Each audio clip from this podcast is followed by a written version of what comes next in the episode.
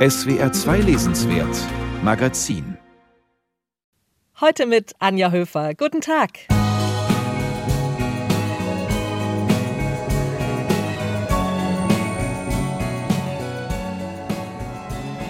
Helden, die um ihre Freiheit ringen, die begegnen uns in dieser Sendung. T.S. Garb ist so einer, der Schriftsteller und Ringer aus der Feder von John Irving. Der große amerikanische Autor feiert kommende Woche seinen 80. Geburtstag. Wir gratulieren. Wie belastend oder wie beglückend kann eine Erbschaft sein? Darum geht es in dem poetisch-surrealistischen Roman Die Gäste von Katharina Hacker. Und ganz am Anfang gibt es ein Wiedersehen mit dem großen Schweizer Freiheitskämpfer Wilhelm Tell.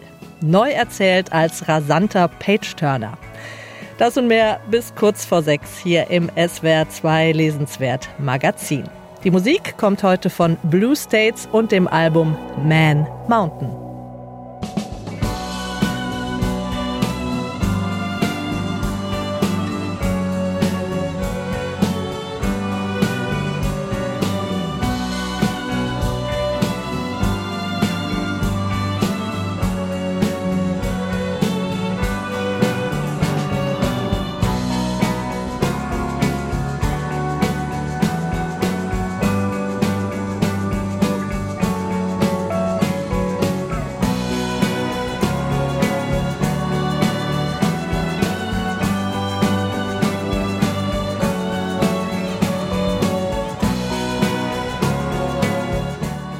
Wilhelm Tell. Man liest das und man fühlt sofort wieder den Schulranzen auf dem Rücken, oder?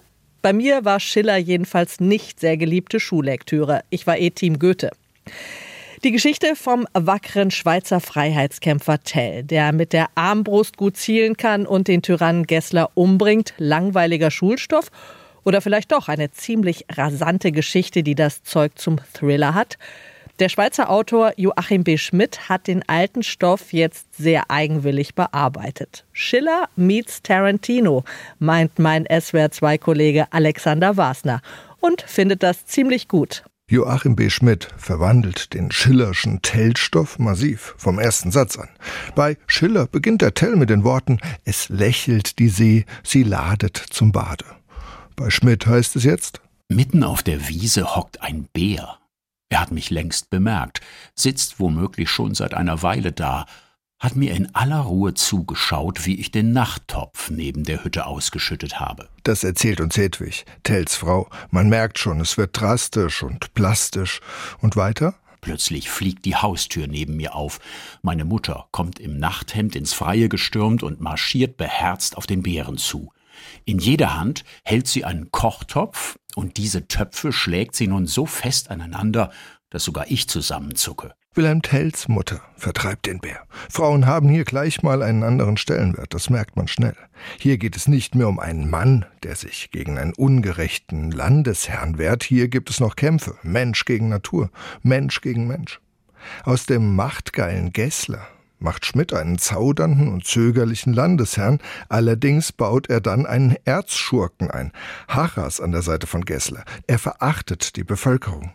Wie ich diese Bauernbrut hasse, ein blutschänderisches Pack, das sich in kleinen fensterlosen Hütten verkriecht, wie die Murmeltiere, und sogar noch stolz darauf. Sie spucken vor uns auf den Boden und pfeifen auf den Landfrieden. Aber wenn man sie mit dem Knüppel ordentlich bearbeitet, werden sie ganz weich, ganz gehorsam und verraten sogar noch ihre eigenen Leute. Natürlich ist es dann auch Hachas, der den berühmten Gesslerhut auf einen Pfahl im Dorf steckt, damit jeder seinen Herrscher auch dann grüßen muss, wenn der gar nicht da ist. Es ist spannend, wie Schmidt sich den Stoff anverwandelt. Ihm gelingt wirklich etwas. In der Schule haben viele, zumindest ich, an Wilhelm Tell den klassischen Dramenaufbau kennengelernt.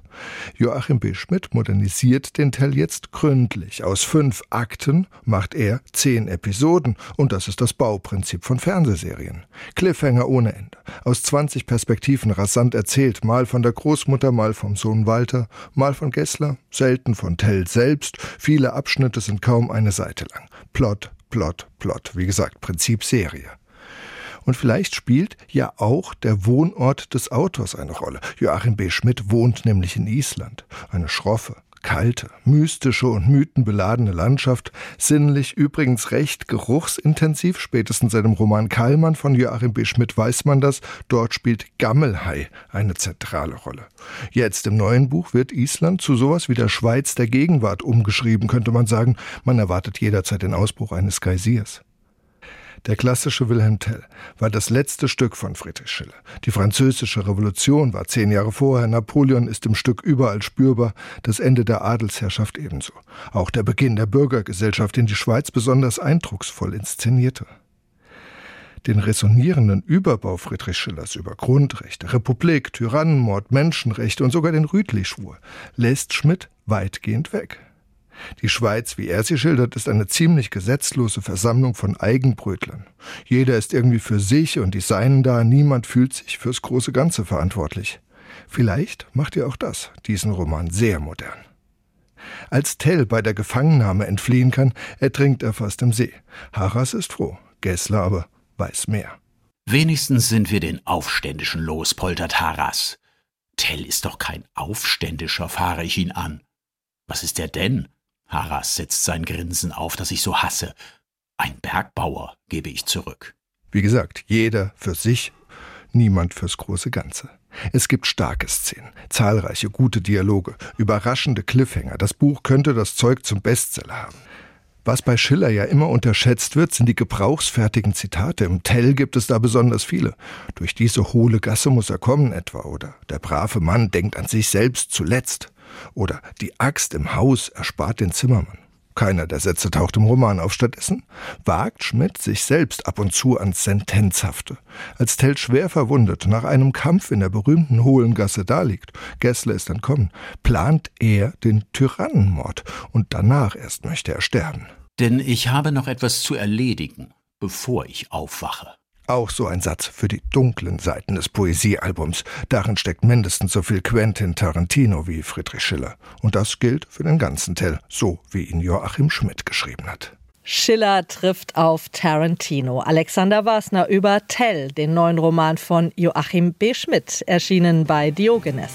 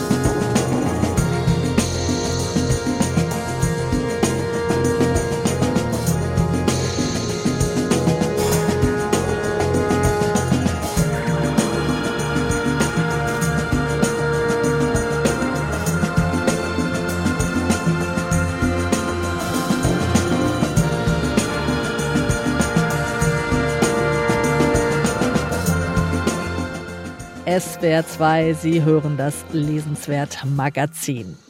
Meine Geschichten handeln nie von einem Wochenende im Leben einer Person und davon, wie dieses Wochenende deren Leben symbolisiert. Mich interessiert das Vergehen der Zeit und das, was es für meine Figuren bewirkt. Ohne das hat man kein Gefühl für das, was Leben heißt. Das sagt John Irving, der große US-amerikanische Autor, der am kommenden Mittwoch am 2. März seinen 80. Geburtstag feiert. Das Leben im großen Bogen und in all seiner Absurdität hat er geschildert in Romanen wie Gab und wie er die Welt sah, das Hotel New Hampshire, Gottes Werk und Teufels Beitrag. Mitreißend erzählte Geschichten voller verrückter Wendungen, in denen sich Humor und Tragik die Waage halten. Über sein bedeutendes Werk, zum Teil auch verfilmt und Oscar gekrönt, möchte ich jetzt mit dem Literaturkritiker Hajo Steinert sprechen. Guten Tag, Herr Steinert. Hallo, Frau Höfer. Haben Sie eine Lieblingsfigur im Werk von John Irving? Das ist die schwierigste Frage überhaupt.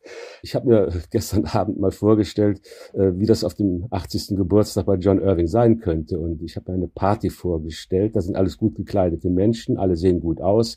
Und John Irving würde zu mir sagen, äh, Herr Steinert, Sie dürfen auswählen, neben wem ich sitzen darf und wem gegenüber. Und da habe ich mir gedacht, dass links vor mir vielleicht ja Dr. Farok Durawalla sitzen sollte. Der taucht in dem Roman Zirkuskind auf. Warum er? Nicht nur, weil er von weit her kommt, äh, seine Heimat ist Bombay oder heute sagt man Mumbai.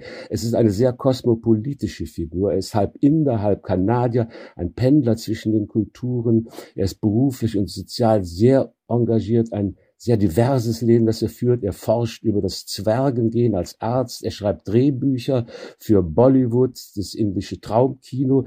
Und er setzt sich auch für die Rechte von Prostituierten ein, von Transvestiten. Das ist also typisch Irving, dass eine Figur immer ganz viele Figuren in sich teilt. Und mir gegenüber, wenn ich das noch sagen darf, ja, da setze ich jemanden, Helen Gab.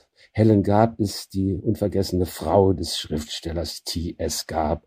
Und äh, diese Figur hat natürlich sehr, sehr viel mitgemacht. Ich will natürlich mit ihr darüber sprechen, wie sie sich in Garb verliebt hat, wie sie ihn rumgekriegt hat, wie sie ihn dazu gebracht hat, anzufangen zu schreiben. Sie sagt doch zu ihm, äh, ich heirate dich nur, wenn du mit dem Ringen aufhörst und du zu schreiben anfängst. Und dann sagt sie mal zu ihm am Ende, du schreibst ja nur über dich selbst. Und das ist sozusagen eine selbstironische Wolte dieses John Irving, dem man auch immer gesagt hat, er schriebe über sich selbst.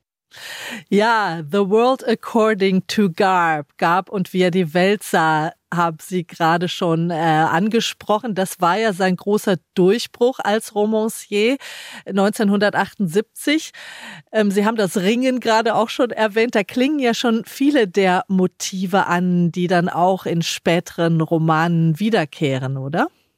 Ja, da kommen schon alle Dinge eigentlich vor in diesem schon vollendeten Roman der ja auch sehr erfolgreich verfilmt wurde mit Robin Williams damals in der Hauptrolle. Ja, da zeichnet sich schon ab, was ihn äh, in den nächsten Romanen auch beschäftigen wird. Das ist natürlich seine Affinität nicht nur zum Ringen, denn er war ja selbst Ringer und er war sehr stolz, ist dazu einigen Meisterschaften gebracht haben und er vergleicht ja auch das Ringen mit dem Schreiben. Man müsse wie beim Ringen sozusagen eine Technik anwenden, die zum Ziel führt. Beim Ringen ist es so, dass man am Anfang vielleicht noch nicht alles rauslässt an Körperstärke, sondern erst zum Ende hin äh, dann es schafft, äh, den Gegner auf die Matte zu bekommen. Also Ringen und Schreiben ist ein Kampf, es ist eine, ja, ein Gegner, mit dem man es zu tun hat. Das ist auch seine Auffassung äh, vom Schreiben. Und das zeigt sich hier schon in diesem ersten großen Roman. Das ist der vierte in seinem Oeuvre, aber das ist der, der ihn den Durchbruch geschaffen hat.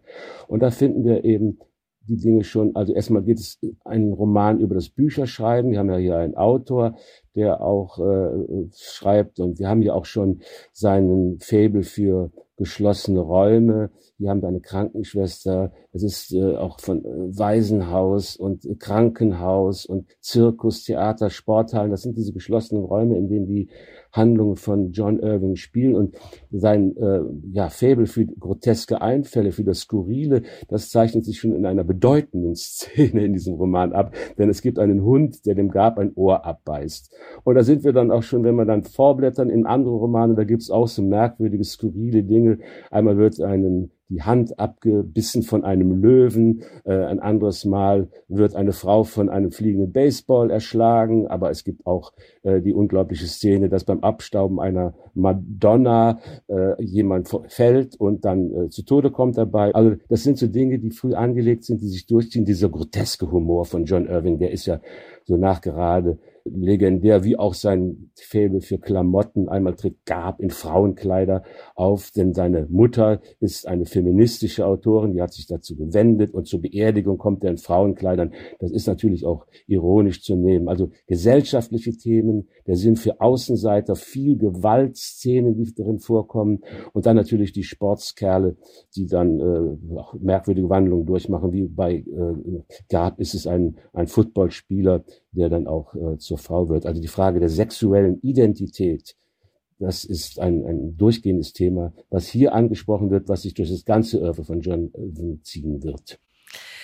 Seine eigene Biografie, die bezeichnet John Irving eher als uninteressant, aber es gibt ja schon durchaus einige Sachen, die ihn sehr geprägt haben und die auch sein Schreiben prägen. Er hat zum Beispiel seinen Vater nie kennengelernt. Das ist eine große Leerstelle in seinem Leben. Dann haben wir den Sport, das Ringen gerade schon erwähnt. Und auch die Stadt Wien, die kommt auch immer mal wieder vor. Ähm, in der hat er zwei Semester studiert. Und das alles spielt ja in seinem Roman tatsächlich immer wieder eine Rolle. Ja, Lehrstelle, die allerdings sehr stark ausfüllt. Es wird sozusagen, ist sein, ja, sein Kapital, von dem er literarisch zehrt, dass der Vater eben noch als die Mutter Krankenschwester schwanger war, weggegangen ist. Und die Suche nach dem Vater, die Suche nach den Eltern ist in der Tat ein durchgehendes Motiv. Nehmen wir den Roman Bis ich dich finde, das ist sein einziger Tausendseiter. Also er hat auch immer ein sportliches Verhältnis zu Romanlängen. Dieser John Irving, der macht also nur einmal, glaube ich, unter 500 Seiten. Aber dieser Tausendseiter, bis ich dich finde, von 2005, die Geschichte dieses äh, Jack Burns, das ist auch ein Schriftsteller, der dann als Vierjähriger schon von seiner Mutter an die Hand genommen wird, durch ganz Europa fährt, nach Skandinavien vor allen Dingen und dann auf der Suche nach dem Vater sind, äh, der aber jeweils, wenn sie ihn gerade mal äh, ja schon äh, zu finden geglaubt haben, dann doch wieder weggeht und äh, äh, flieht. Er tut es eher vor der Mutter als vor dem Sohn. Also er arbeitet seine eigene Autobiografie, sein Leben ab, indem er sich fiktive Gegenfiguren schafft, die aber sehr viel mit dem Autor selber zu tun hat. Aber es ist immer ein Vexierspiel, was er dann raffiniert betreibt. Er sagt von sich, ich bin ein Handwerker kein Theoretiker, ein Geschichtenerzähler und kein Intellektueller. Was bedeutet so eine Aussage für seinen Stil? Kann man sagen, es ist ein sehr welthaltiges, ein sehr körperliches Erzählen oder wie würden Sie das beschreiben? Ja, Handwerker ist ein sehr schöner Begriff. Er ist in der Tat ein Handwerker. Ich stelle mir immer vor, dass er seine Romane schreibt wie ein Zimmermann oder wie ein Architekt konzipiert, wobei er immer, weil er immer vom Schluss eines Textes ausgeht und dann darauf hinschreibt, ist die seltsame Situation, dass er eher sein Dach baut.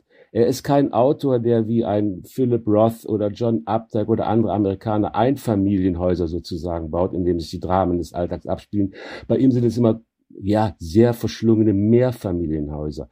Das liegt darin, dass er immer nicht nur eine Figur in einer Familie beschreibt, sondern er will wissen, woher kommt dieser Mensch? Wer sind die Eltern? Wer ist der Vater? Wer ist die Mutter? Deshalb sind es eben, wie ich finde, Mehrfamilienhäuser, die er baut als Autor, die er schreibt. Woher komme ich? Wer bin ich? Wohin gehe ich? Das sind die Dinge, die er dann äh, handwerklich versucht zu schaffen. Und er hat mir mal im Gespräch erzählt, first I do my Straßenplan before I start writing. Also er muss einen Straßenplan haben, um dann das Handwerk des äh, Schreibens, damit es ihm gelingt. Politisch steht Irving schon immer auf der Seite der Demokraten. Er hat sich schon über Ronald Reagan damals aufgeregt und jüngst natürlich auch wieder seine massive Kritik an Donald Trump geäußert.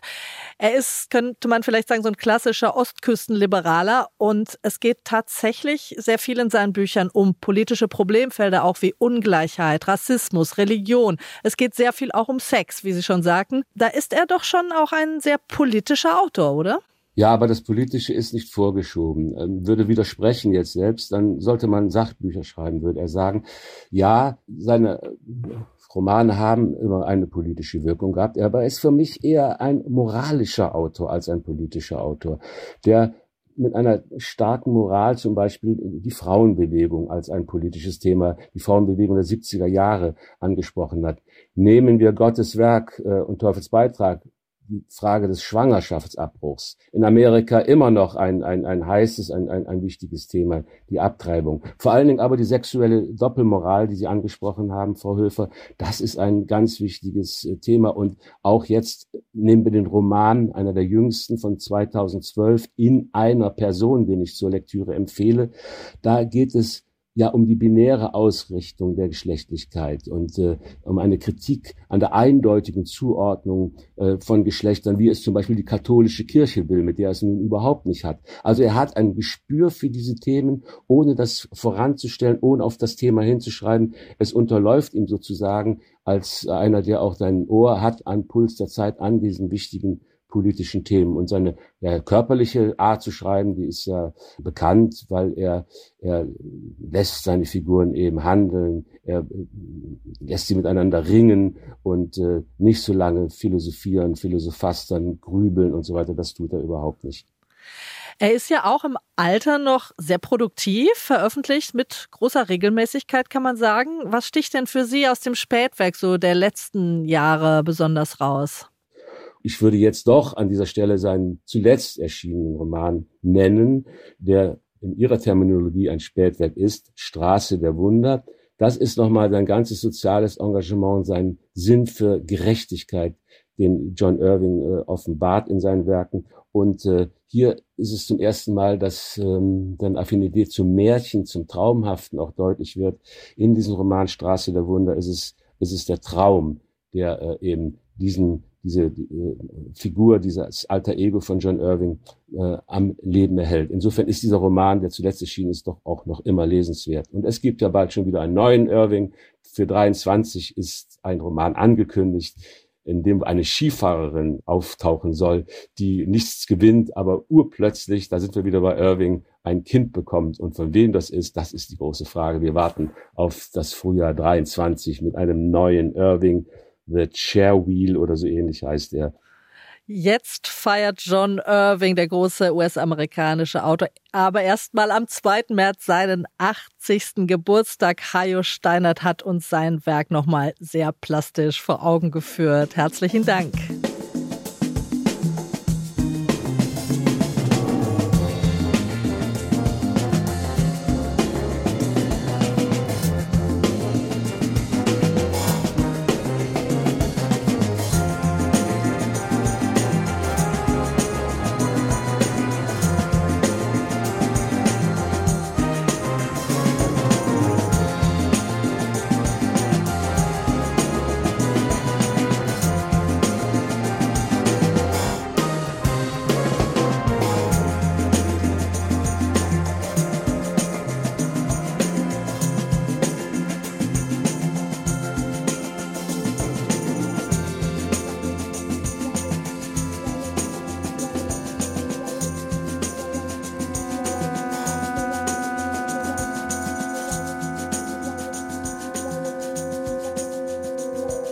Weg mit dem Knäckebrot und dem ollen Dörfisch. Da kommt eine Französin Ende des 19. Jahrhunderts in ein nordnorwegisches Kaff und tischt erstmal ordentlich auf. Blinis Davidoff, Kai en Sarkophag, also getrüffelte Wachteln in Blätterteig.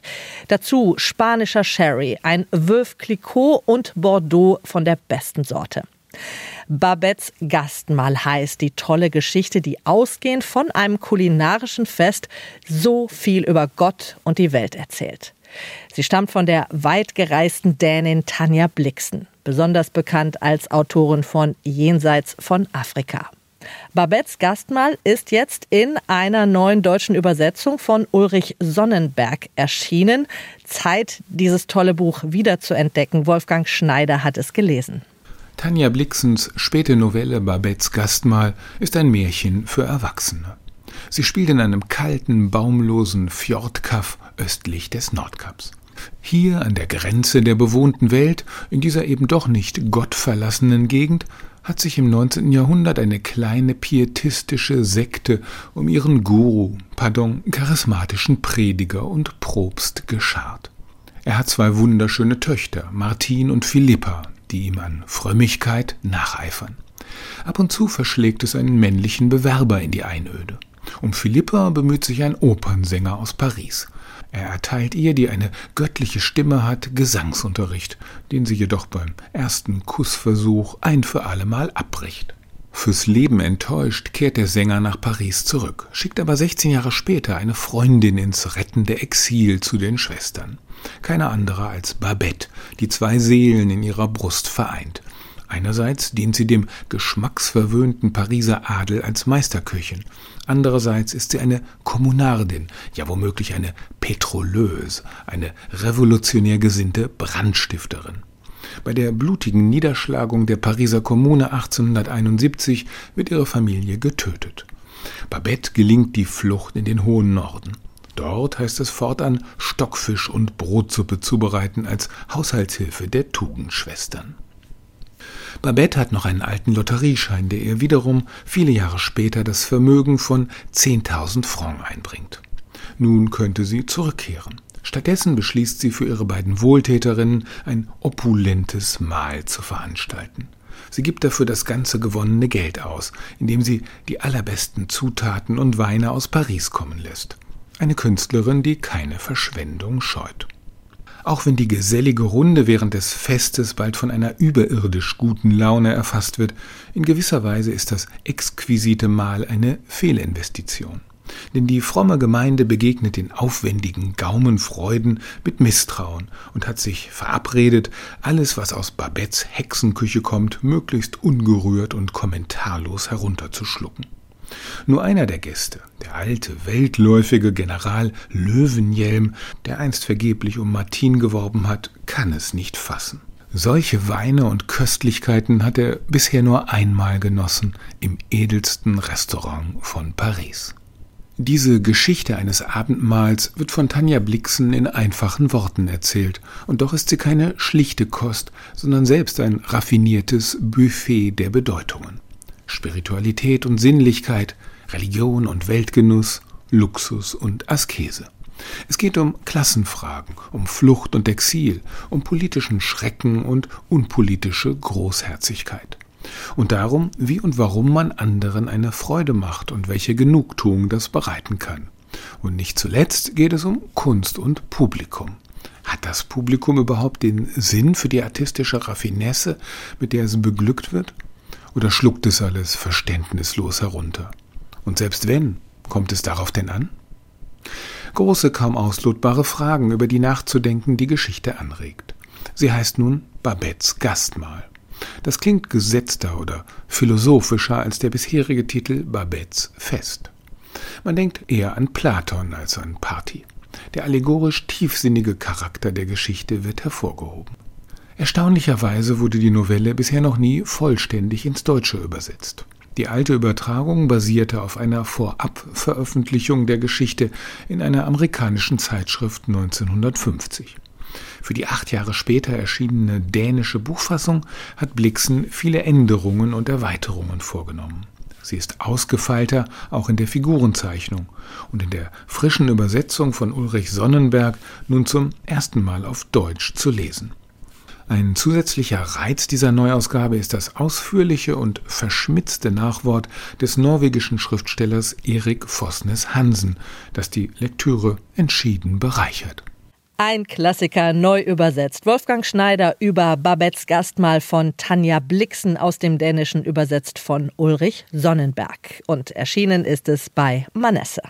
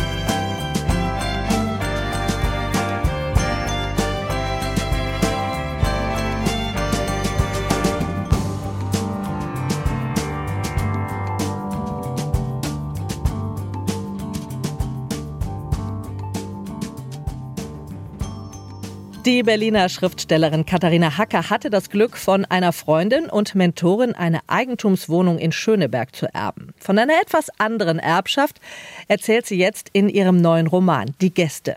Das Erbe stellt das Leben der Hauptfigur ganz schön auf den Kopf und sorgt für viele skurrile Begegnungen. Die Gäste ist unter anderem vom surreal-komischen Werk des Tschechen Bohumil Rabal inspiriert. Es tauchen zum Beispiel sehr talentierte Ratten auf. Mehr jetzt in der Kritik von Ina Bayer. Es ist der längste Tag des Jahres und es ist Frederikes 50. Geburtstag. Ein Bote klingelt und bringt einen Brief von Rechtsanwalt Kowalk. Er bittet im Namen der Großmutter in seine Kanzlei, umgehend. Es war ein warmer Junitag. Mittags würde es wohl heiß werden. Der längste Tag des Jahres ist immer festlich. Zu Herrn Kowalk war es ein Katzensprung, und ich war neugierig, was mir meine Großmutter, die vor 17 Jahren gestorben war, wohl ausrichten wollte. Die Überraschung ist nicht gering für die Wissenschaftlerin, die seit 30 Jahren am Institut für schwindende Idiome arbeitet. Ihre Großmutter vererbt ihnen zu ihrem 50. Geburtstag ein Ladenlokal. Einen Laden? fragte ich erschrocken. Jetzt? Ein Café, um genau zu sein. Es handelt sich leider um ein Café. Aber was soll ich mit einem Café? rief ich aus. Ist es nicht längst pleite gegangen? Ja, rief er laut zurück, das weiß kein Mensch, was Sie mit einem Kaffee sollen in diesen Zeiten. Plötzlich ist Friederike Wirtin in diesen Zeiten, die unsere sind, pandemische. Aber nicht nur ein Virus bedroht die Menschen, auf den Dächern hocken Heckenschützen und feuern wahllos herunter auf die Polstraße in Berlin-Tiergarten, wo das Café liegt. Schwarzer Regen fällt, Stürme toben, Strom fällt aus. Düster und dystopisch ist das Szenario, das Katharina Hacker zeichnet, allerdings tupft sie, nicht nur was die Katastrophenmeldungen betrifft, immer nur vage poetische Skizzen auf die Seiten ihrer kurzen, nummerierten Miniaturen, aus denen das Buch besteht. Ein paar angedeutete Formulierungen und weiter geht es in Text und Handlung. Eine bedrohliche Atmosphäre entsteht so immer nur für einen Absatz, das ist oft augenblickhaft reizvoll und intensiv, hinterlässt aber ebenso häufig auch den schalen Nachgeschmack von Effekthascherei, weil unter der angedeuteten Oberfläche kaum mehr als die Behauptung lauert. Es sei denn, es handelt sich um Ratten. Auch die wohnen im Untergrund. Und dahin schauen Autorin und Protagonistin mit geradezu sezierendem Blick. Immer, wenn die Luke im Dielenboden des Cafés aufgeht. Da standen sie schon, den Blick nach oben auf mich gerichtet, dicht an dicht, als hätten sie nur darauf gewartet, dass ich käme, die Luke höbe, um die Vorstellung zu eröffnen. Endlich, ein Ruck ging durch die Haufen. Sie stellten sich ordentlich in Reihen auf, eine trug eine Maske. Selbst die Ratten, dachte ich, tragen Masken. Dann sah ich, es war eine Augenbinde. Die anderen führten sie ein Stück vorwärts. Graue Ratten, größer als alle, die ich auf der Straße gesehen hatte, und eine noch mal größer, fast 30 Zentimeter hoch, mit einem schwarzen Umhang und einem Stock in der Pfote. Sie gingen aufrecht, alle, einige barfuß, andere hatten halbhohe Stiefel an. Der Anführer, er musste der Anführer sein, schaute zu mir und lüpfte mit blödem Lächeln seinen Hut. Die Ratten inszenieren, musizieren und demonstrieren, und sie versorgen aufopferungsvoll ihre Kranken.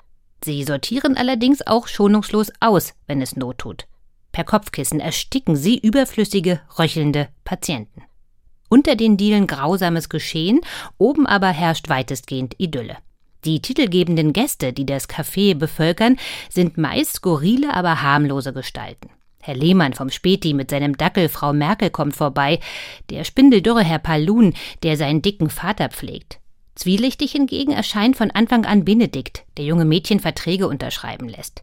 Lange denkt man, es sind Prostituierte aus der nahen Kurfürstenstraße, bis sich herausstellt, dass er mit den Organen der Frauen handelt.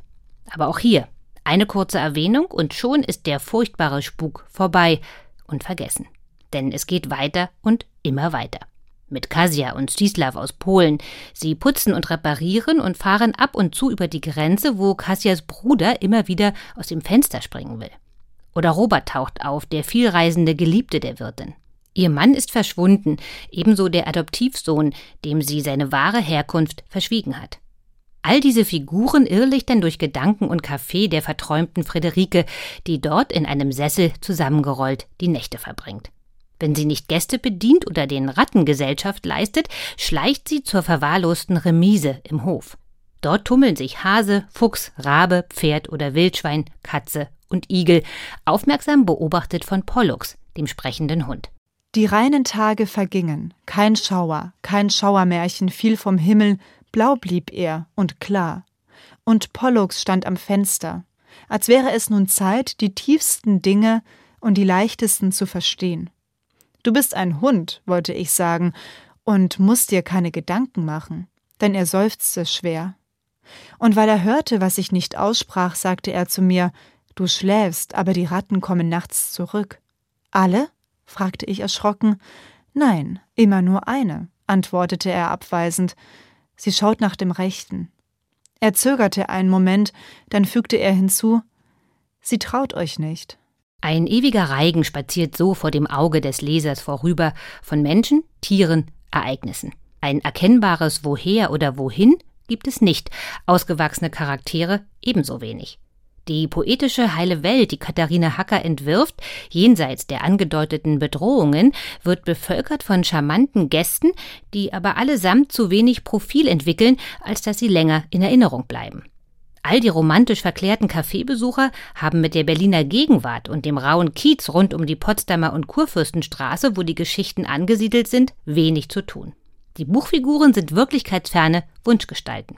Katharina Hackers Roman mit seinen 267 Kurzkapiteln auf 255 Seiten ist eine kleine, feine Episodensammlung. In Zeiten wie diesen, in denen jeder Besuch in einem Café wohl überlegt sein will, entführt dieses Buch den Leser in seinen Gedanken an einen Tisch am Fenster. Von dort aus kann er in aller Ruhe das ungefährliche Treiben rund um den Tresen, zwischen den Zeilen, unter den Dielen und auf den Häuserdächern ringsum beobachten. Ina Bayer über Die Gäste, den neuen Roman von Katharina Hacker, erschienen bei S. Fischer. Alle Angaben zu den vorgestellten Büchern und die Manuskripte, die finden Sie auch unter dem Stichwort Literatur auf der Seite swr2.de.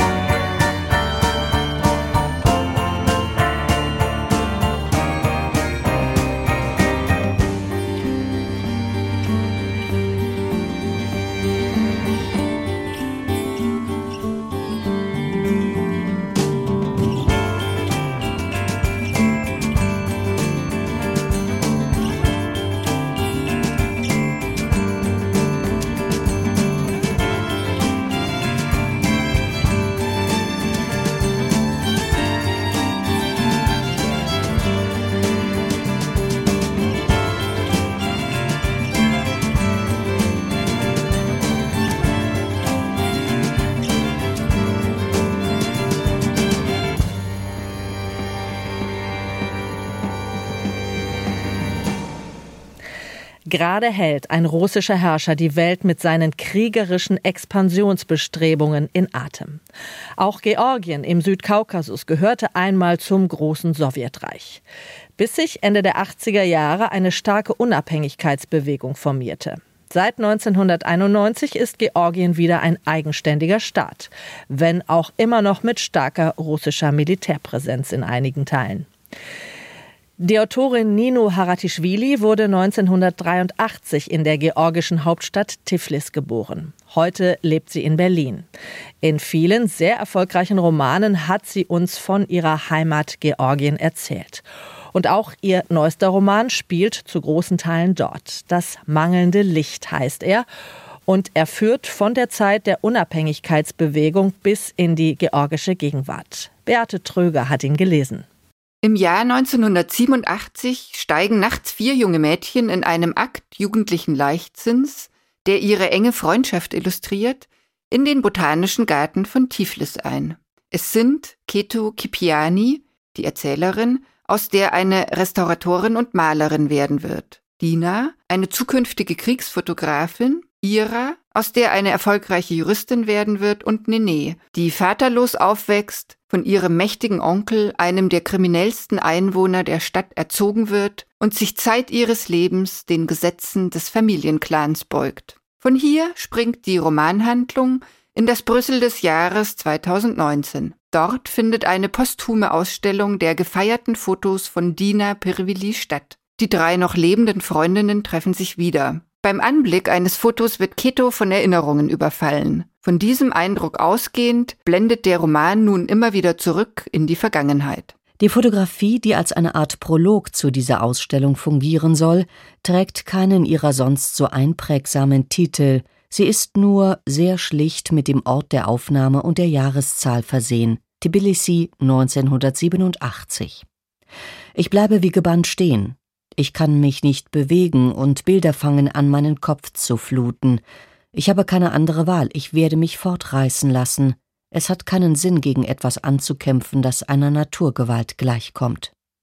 Ich bin machtlos. Ich bin plötzlich wieder Kind. Ich bin wieder die, die mich von diesem Foto anblickt.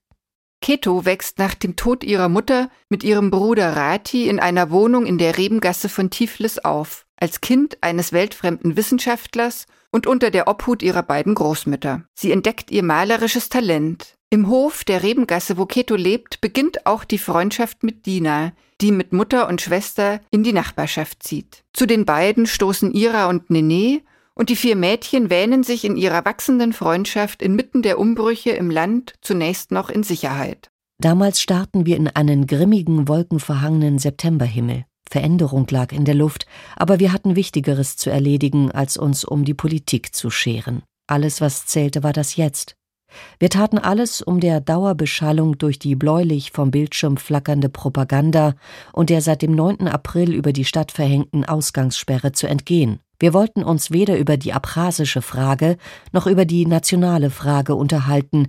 Wir wollten weder Minderheitenprobleme erörtern noch die Toten zählen, die vor wenigen Monaten bei der Demonstration vom 9. April ihr Leben ließen und an die uns täglich rote Tulpen auf dem Rustaveli Boulevard erinnerten.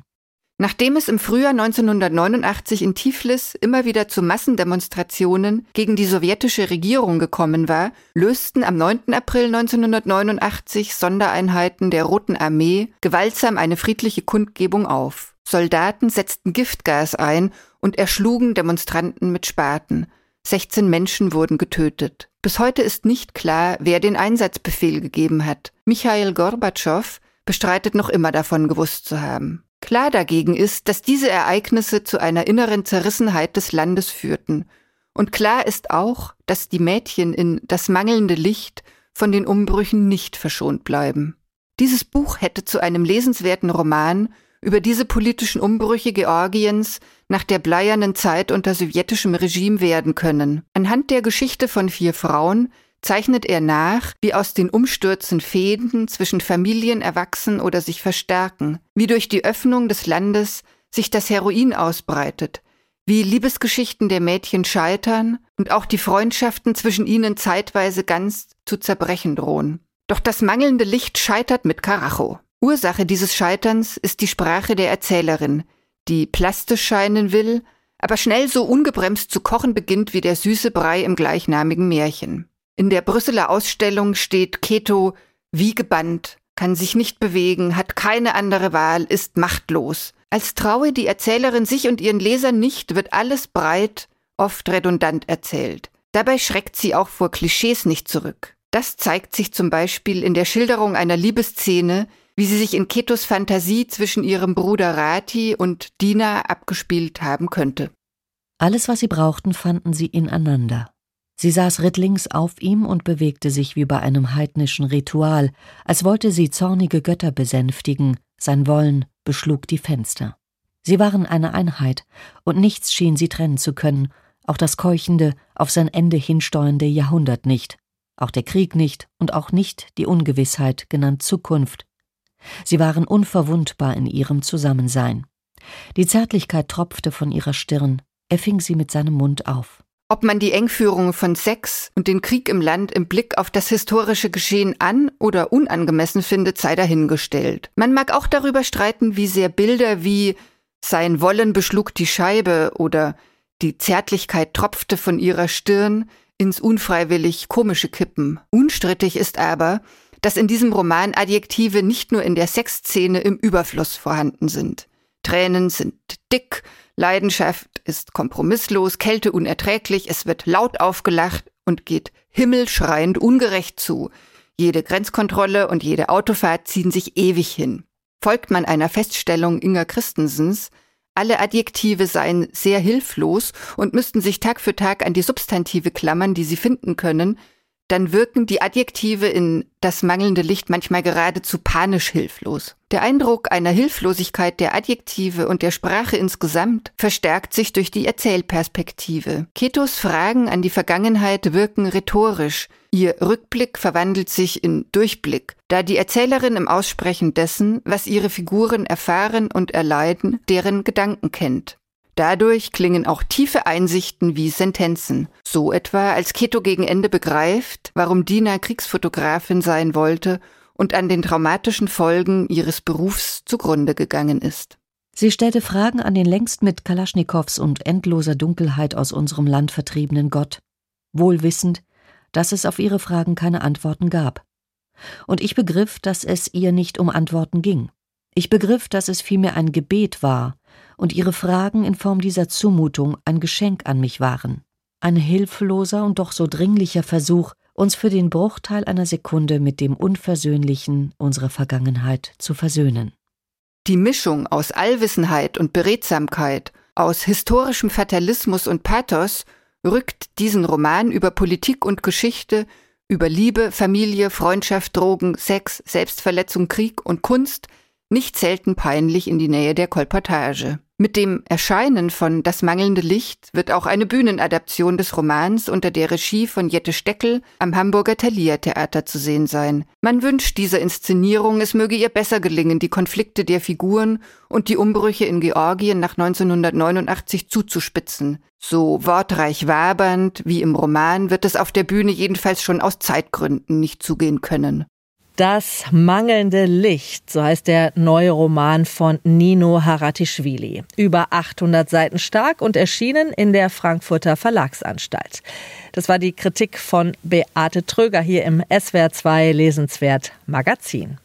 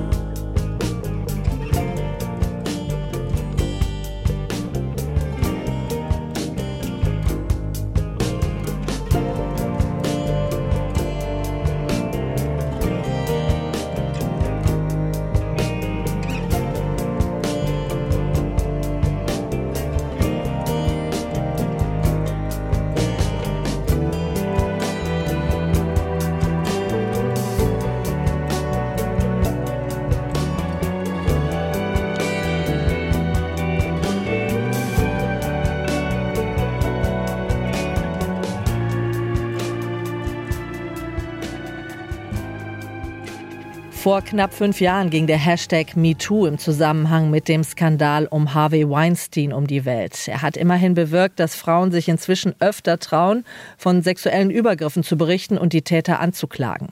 Auch in der Literatur ist das inzwischen ein großes Thema. Eine Vergewaltigung steht im Mittelpunkt des Romans Vista Chinesa der Portugiesin Tatiana Salem-Levi. Der Titel verweist auf einen berühmten Aussichtspunkt, von dem sich ein weiter Blick über Rio de Janeiro bietet. Holger Heimann hat mit Tatjana Salem-Levi gesprochen und ihren Roman gelesen. Es geschieht am helllichten Tag im Jahr der Fußball-Weltmeisterschaft 2014 mitten in Rio de Janeiro. Als die Architektin Julia kurz vor einer wichtigen Präsentation auf ihrer gewohnten Laufstrecke hinauf zum Aussichtspunkt Vista Chinesa unterwegs ist, hat sie plötzlich eine Pistole am Kopf. Sie wird in den nahen Regenwald gezerrt und dort brutal vergewaltigt. Sie überlebt, aber die schrecklichen Geschehnisse graben sich tief in ihren Körper und ihre Seele ein. Der Roman Vista Chinesa erzählt die traumatische Geschichte einer Frau, mit der Tatjana Salim Levi eng befreundet ist. Er basiert auf einer Reihe von Gesprächen der Autorin mit der Betroffenen vier Jahre nach dem Überfall. Ich wusste, dass es schwierig für sie war, aber ich hatte keine Ahnung, wie präsent sich all das noch immer anfühlte.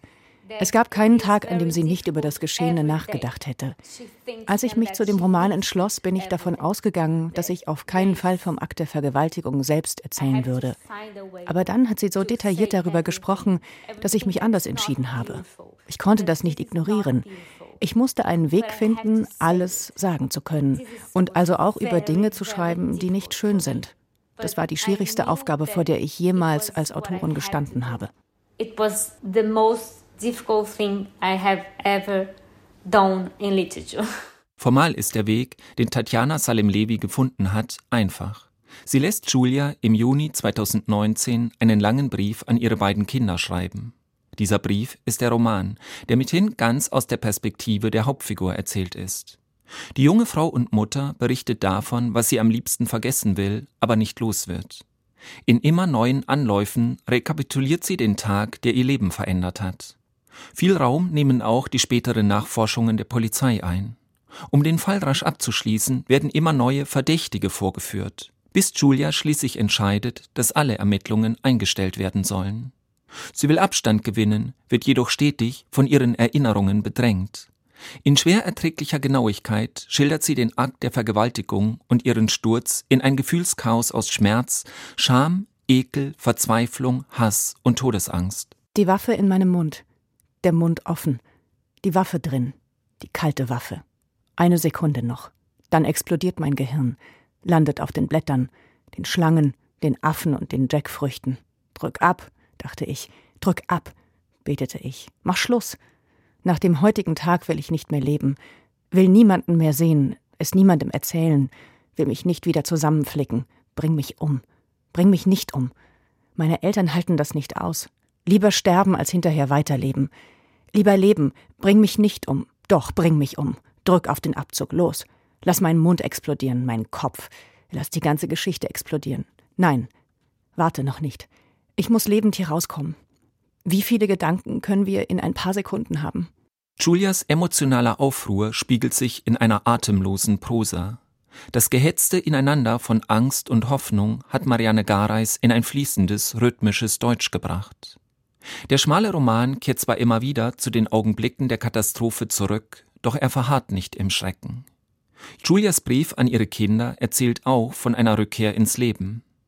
Ihr schwieriger, nie endender Weg führt über Therapiesitzungen, drastische Rachefantasien und die erneute körperliche Annäherung an den verständnisvollen Ehemann. It's a kind of rebirth of this woman that uh, she chose to live. Es ist eine Art Wiedergeburt dieser Frau. Sie entscheidet sich zu leben. Sie dachte, dass sie ermordet wird, aber sie ist nicht gestorben. Ihr Körper ist auf eine bestimmte Weise gestorben. Sie ist nicht mehr dieselbe. Sie muss sich also dazu entscheiden, ein neues Leben zu leben. Es ist auch ein Buch, das vom Leben erzählt. Sie wird dieses schwere Trauma nicht los, aber sie kann mit dem Trauma ein Leben haben. Uh, in der realen, schockierenden Geschichte einer jungen brasilianischen Frau, der die literarische Figur der Julia nachempfunden ist, spiegelt sich eine jahrhundertealte kollektive weibliche Erfahrung. Dass diese nunmehr offen zur Sprache kommen kann, verdankt sich nicht zuletzt einer durch die MeToo-Bewegung ausgelösten Debatte über sexuellen Missbrauch. Tatjana Salem-Levi thematisiert den veränderten gesellschaftlichen Kontext in ihrem Roman nicht. Sie konzentriert sich ganz auf das Gefühlsleben ihrer Hauptfigur. Deren extreme emotionale Zustände fängt sie dabei ebenso präzise ein wie ein dem Schweigen und Verdrängen abgerungenes Sprechen. Das ist nicht wenig. Holger Heimann war das über Vista Chinesa, den Roman der Portugiesin Tatjana Salem-Levi, aus dem Portugiesischen übersetzt von Marianne Gareis, erschienen bei Sezession.